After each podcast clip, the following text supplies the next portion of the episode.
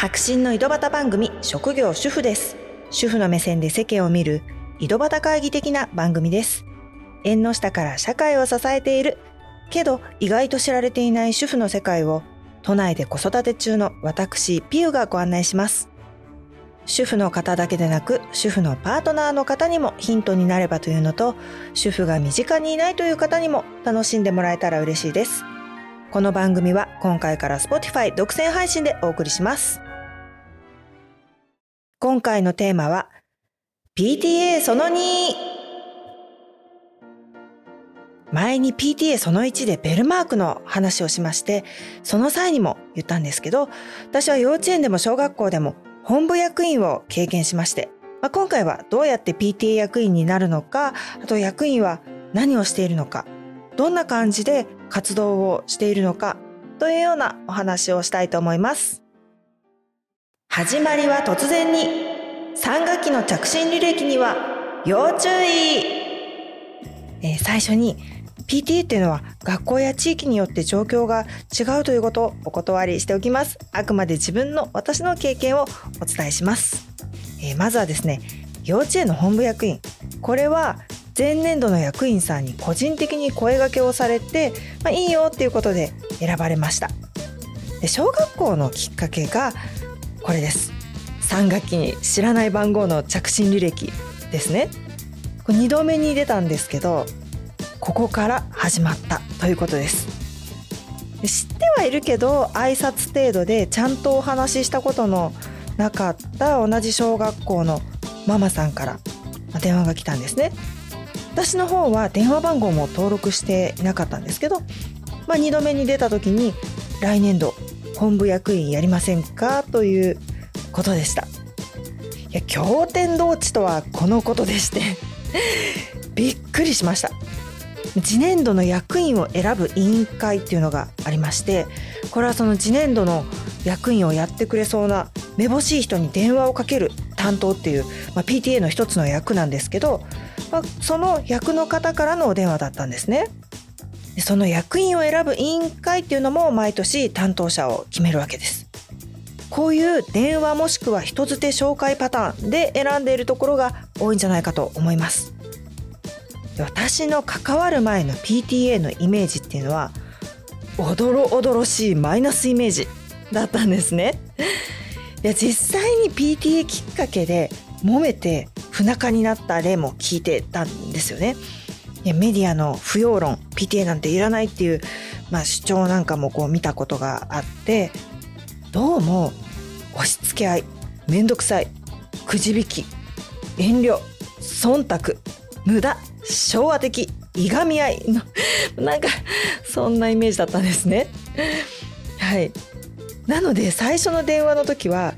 うちはあの転勤族で引っ越して時間もそんなに経ってなくて知り合いも少ないのになんで私っていう不信感が募ったのと幼稚園の方の役の兼ね合いもありましてお断りしたんですね。翌年2度目別の方からまた同じようなことでかかってきてでその時は結果まあいいかと引き受けしたんですね。全然交友関係も広くないからなぜかかってきたのかっていうのは未だに謎だったりしますけど。さっきお話しした履歴があったっていうのが、まあ、この2年目2度目のお電話だったんですね。1年前のことがあったからあこの知らない番号もしやの思いで 電話に出ましたこの時は。で、まあ、有無を言わせないっていうものではなかったんですよ。まあ、絶対やってくださいとか、そういうことではなかったんですけど、最終的に引き受けた時は、まあ、一つは好奇心、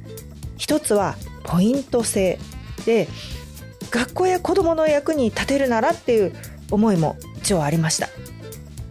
そのポイント制ですけど、ポイントを貯めれば面倒な役回りを回避できるって本当？ポイント制というのをご説明しますね。6年生の保護者の卒業対策委員というのが大変だっていう噂がありました。卒業対策委員っていうのは謝恩会係がまずあって謝恩会ってあの卒業式の後とかに生徒保護者先生を呼んで、まあ、皆さんで最後のお別れの会を開くみたいな会なんですけど規模を決めるところから飾り付けまで大変な係だっていうイメージがまずありましてそれから卒業アルバムの係公平に写真を選ばなきゃいけないのが大変っていうのを聞いてたんですね。あのそれぞれの子供がその卒業アルバムに載っている写真の数が差があってはいけないっていうことでそのチェックをするのがその保護者アルバム係の保護者なんですね。で過去に PTA をやった人は回数によってポイントがあってあの1年1ポイントとかこの卒業対策員卒対をやらされるっていうのは過去に PTA をやってないポイントのない人もしくはポイントの足りない人が、まあ、そういう人がやらなきゃいけないっていう噂があったんですね。とにかく早めにやっといた方がいいらしいっていうのをちらほら聞いたんですね。みんな6年生の卒対を避けるために早め低学年のうちに2ポイント取っておきたいみたいな そういう言い方でした。で兄弟がいると1人の子供に2ポイント必要だとして、まあ、一体何年やらないといけないのかっていう不安になりました。実際はうちの学校はポイント制ないよとかできる人ができる時にって公には言われているけど委員会なら1ポイント役員は2ポイントあるんだよなんてまことしやかに言われていて戦々恐々だったんですね。学校によってはポイント制を明確に打ち出しているような PTA もあれば今は完全ボランティアで人が集まればやるくらいのスタンスのところも出てきているようです。それから外部委託っていうのもあるみたいなんですけどこれはまたちょっと別の機会にお話ししたいと思います。まあ、とにもかくにもです。そういうことがありましてまあいずれやるならいっかっていう軽い気持ちでやりますよと言ったんですね。そしたら、思った以上に厳格な雰囲気に、おののいたもう一度言いますけど、改めて、まあ、PTA っていうのは地域や学校にもよりますし、そして感じ方は人それぞれなので、あくまでも個人の感想、意見です。はい。今でもよく覚えてるんですけど、電話がかかってきて承諾した後ですね、内定状態の時に呼ばれて集まりに行ったんですね。そこでもうずらっと並んだ前年度の本部役員の方々。もうお歴々というか 皆さんがね真剣な顔で私を含め数人の新参者を見つめてきたわけですね。新しいメンバーだけが立って挨拶をした、まあ、皆さん座ってたっていうこともあってその緊張空間。PTA をやってから実は私昔は全然抵抗がなかった。人前で話すっていうことが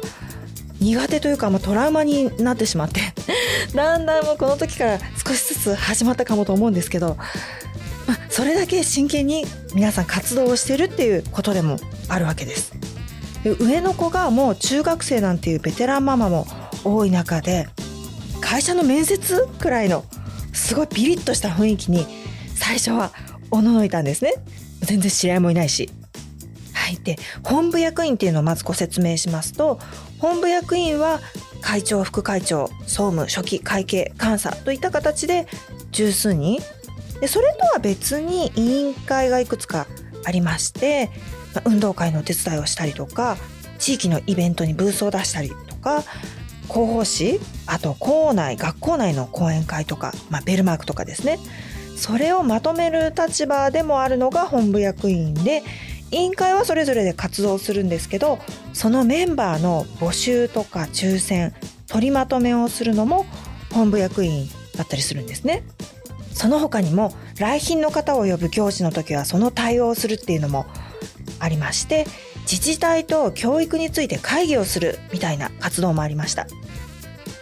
直接学校側とやり取りすることも多くて定期的に校長先生を含めた学校と話す場であるあの定例会をして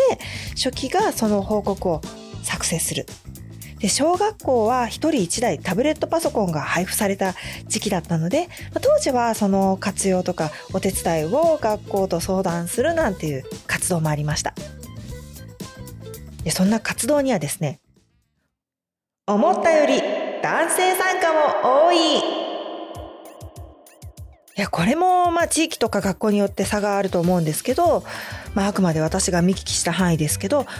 昔は PTA 会長だけ男性であとは女性っていうイメージだったかと思うんですけど最近は少し状況が違ってきてるかなと思います。本部役員は男性会長のもと残りの役員は全員女性なんていう PTA も今もあるし、まあ、何人か男性が入っていても結局実動部隊は女性だったりっていうこともあるんですけど委員会のメンバーには相当男性も増えてきていて忙しそうな企業の方も参加していたりするんですね。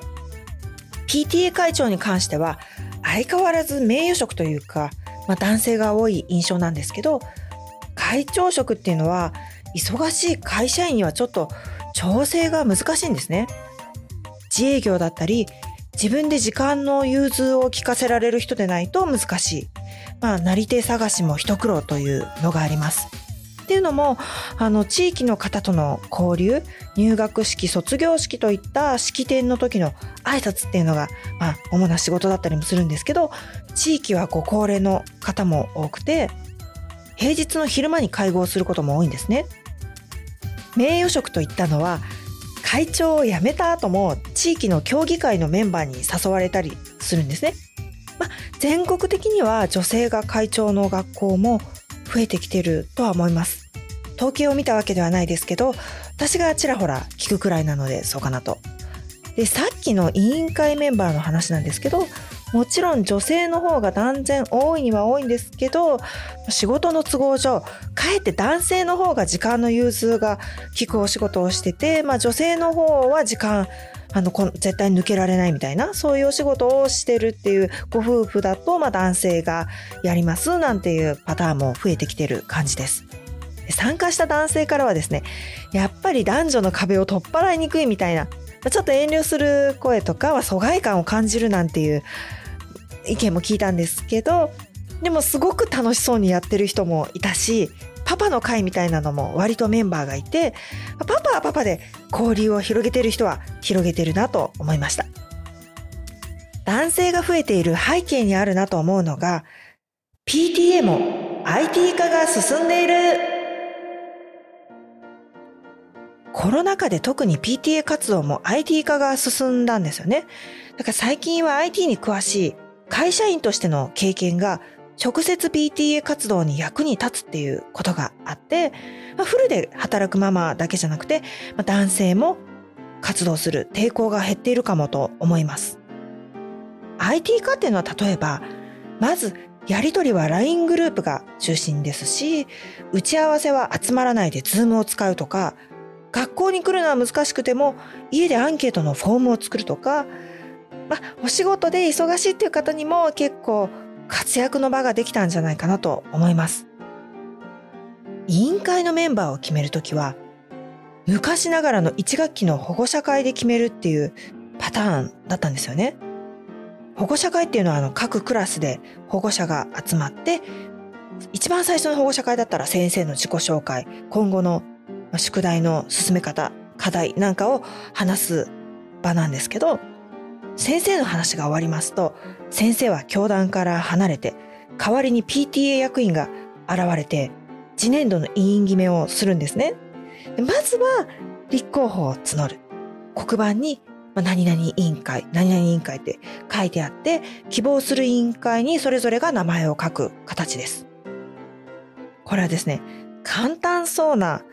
委員会にやっぱり立候補が集中しまして、例えば運動会は運動会以外のお仕事がないから一日で終わるから楽そうみたいな。そんな感じで人気のものに立候補が集中して、じゃんけんが行われて、熱狂と悲哀の瞬間ということになります。それが一段落すると、次は希望者がいないような委員会の立候補を口頭で募ります。例えば大変そうってイメージがある広報員とか、次年度の役員を選出する委員会とかですね。皆さん一様にうつむきまして、シーン。時折先生も、どなたか、担任の先生ですね。立候補を募るわけですけども、誰も立候補してくださらない。で、私も、もう自分はじゃんけんで勝ってたけど、先に帰る雰囲気でもなく、シーンを共有したということがありました役員の方がま何度もどなたかどなたか1分を20分にも30分にも感じるようなあの独特の時の流れ。息を潜め目を伏せ気配を消す。っていうもういたたまれない重苦しい妙な緊張感があるんですけど。そこへ救世主 Google フォーム様ですよ。やりたいもしくはやってもいいっていう方は Google フォームで応募できるとなれば、まあ、保護者会に参加できない働く保護者でも立候補できるし重い沈黙の時間がなくなるっていう一石二鳥。そういうやり方もありますね。ただしですね次はこれを取りまとめる本部役員の調整が大変になってきます。希望者が多いっていう時は抽選が必要だしまあそれは多いんだからいいとして立候補がなかった時にどうするか。個別アプローチをしないといけないみたいな 問題が出てくるわけですね。一筋縄ではいかない。はい。という、まあ、あたりで一旦今日は締めたいと思います。最後まで聞いてくださってどうもありがとうございました。今回はすいません。説明みたいなのが多くなってしまいました。あの、印刷物もなるべく減らしましょうとか、きっとどこの学校もどこの PTA も少しずつ変わっているんじゃないかと思います。でもボランティア組織の運営っていうのは俗人的なところもあるし難しさをはらんでますよね。そんな話はまたいずれかの機会に。白真の井戸端番組職業主婦です。もしよかったら番組のフォローボタンを押していただけたらと思います。新しいエピソードが追加されて聞いていただきやすくなります。ご意見ご感想などメッセージもフォームやインスタグラムで送っていただけると嬉しいです。それではまた